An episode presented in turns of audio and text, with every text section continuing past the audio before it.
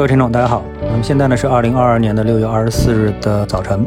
那么投资者啊，每天在观察市场，都希望呢能够看到市场的热点投资机会啊，特别是什么短线的投资机会。比如说今天听我开盘前的节目，那么就希望能够提示你一下，今天盘中。接下来的四个小时啊，会出现一些什么样的投资机会啊？那么我们从短线的角度来说，这样的关注并没有错，但是呢，我们可以把眼光放得更长一点啊。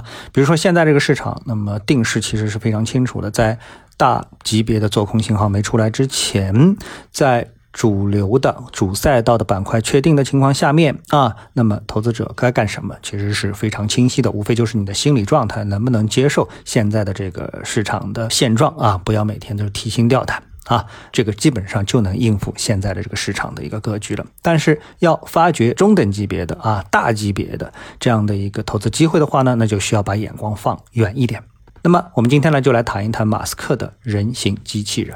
那么今天呢，我看到小红书上啊有一个博主，他呢是制作了一个马斯克的人形机器人的这么的一个视频啊，我不敢相信啊，我就我不敢保证他所说的是真的。啊，但是呢，他给出了关键的几个关键词啊，一个呢是价格十五万，另外一个呢是人形机器人人形啊。那我觉得这两个呢非常关键，一个是价格，一个是人形。这里面其实信息量是非常丰富的。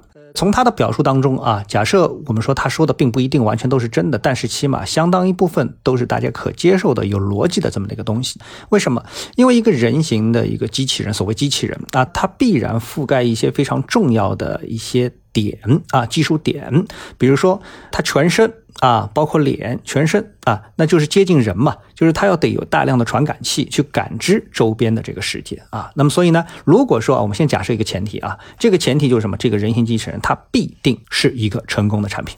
那么很多人在这一点上可能不是特别有共鸣，但是我们看一下啊，就是我们现在做行业分析的时候啊，我们总是在一个行业里面拿一大堆的公司说，哎，这是一个行业里面有一大堆的公司，其实这个思路啊是错的。行业其实都是从一个公司开始的啊，比如说智能手机，智能手机就是从苹果手机开始的，就是有一个公司，然后才有一个行业，而不是有一个行业在里面走出一个啊。这个伟大的公司不是的，正好是反一反。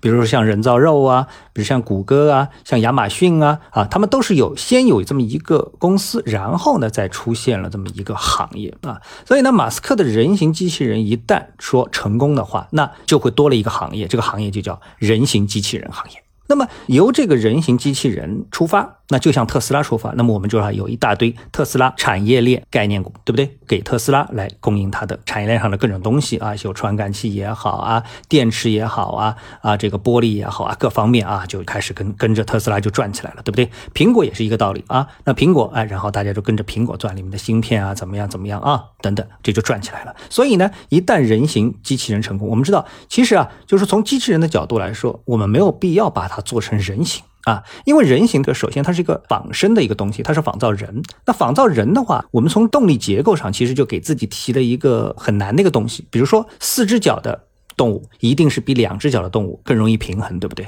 所以你看，我们人虽然呃正常情况下啊，它的平衡不是问题，对不对？但是你发现没有，就是人在小时候刚生出来的时候，他一定是在爬。对不对？然后人呢，到了年老的时候呢，他一定会摔一跤，把自己摔的，哎，这个摔到床上去，对不对？啊，受伤。也就是说，人的平衡啊，能力啊，靠两只脚啊，一直都是一个很大的问题。但是你很少看到说，哎，呃，四条腿的马也好，狗也好，他们是把自己给摔伤了，有没有？这这极少，对不对？所以呢，就是说，哪怕我们从机器人的这个角度来说，四条腿或者是轮子啊，都要比两条腿。这个难度要低得多得多啊！但是马斯克为什么要挑战这个人形机器人呢？那这点呢，我们说啊，在逻辑上我觉得啊是不通的。但是呢，正因为这个起点比较高。啊，起点比较高，那么它呢，可能呢就更容易让大家觉得这是一个 非常高科技的东西啊。如果说你跑出来一辆车，然后他你跟他说这是一个机器人，我相信你的接受度啊会低得多得多。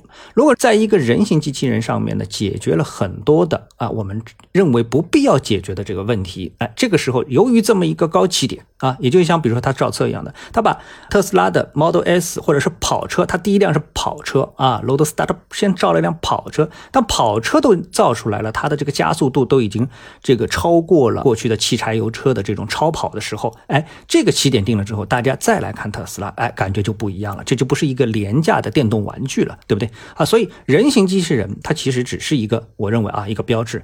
然后呢，我们可以特制跟它定制相当多的机器人，就是把难点给减。掉，比如说双脚的平衡，我们有必要吗？哦，给它装两个轮子吗？啊啊，或者装四个轮子吗？哎，但是它其他的功能不发生变化。这个时候你到底说它是一个减配版，就像是 Model S 降低到了 Model 三呢，还是怎么样呢？哎，于是呢，它可能就不一样了啊。我们说人形机器人呢，还有个很关键的点是什么？就是十五万的这个价格啊。我在初看这个视频的时候，我觉得。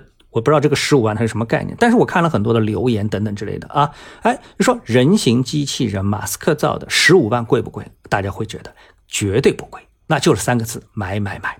那么一旦这个人形机器人退出，如果说它的成功是可以比肩 iPhone 手机的特斯拉电动车的话，那它能带动的一个产业链啊，那么在我们的 A 股市场上可能又会兴起一个全新的旋风。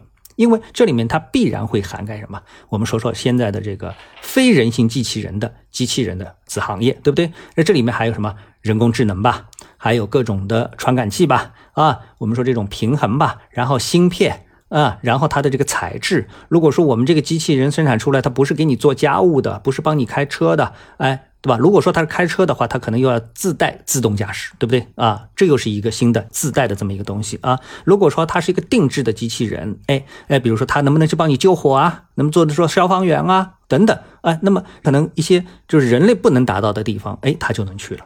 对吧？比如说我们现在造飞机的时候啊，有分人类驾驶的造飞机，还有什么？还有无人驾驶机，对不对？那无人驾驶机其实就是另外另类的一个机器人，对不对？啊，如果加上自己的预判啊等等这些，大家现在在这个观察俄乌战争的时候，其实大家看那个高端的战争无人机的时候啊，其实已经能够感受到这一点了。所以，如果说人形机器人，把整个大家对科技的一种感受度再提升一步的话，那能打开的一个空间就又不一样了。我们不缺什么，我说人类不缺消费能力，而是什么？是一种消费的引导，一种创造能力。没有 iPhone 之前，大家手机其实用的也挺好的，对不对？但凭空出世一个 iPhone 之后，大家你看买买买，一个上万亿的市值的公司就这么出现了。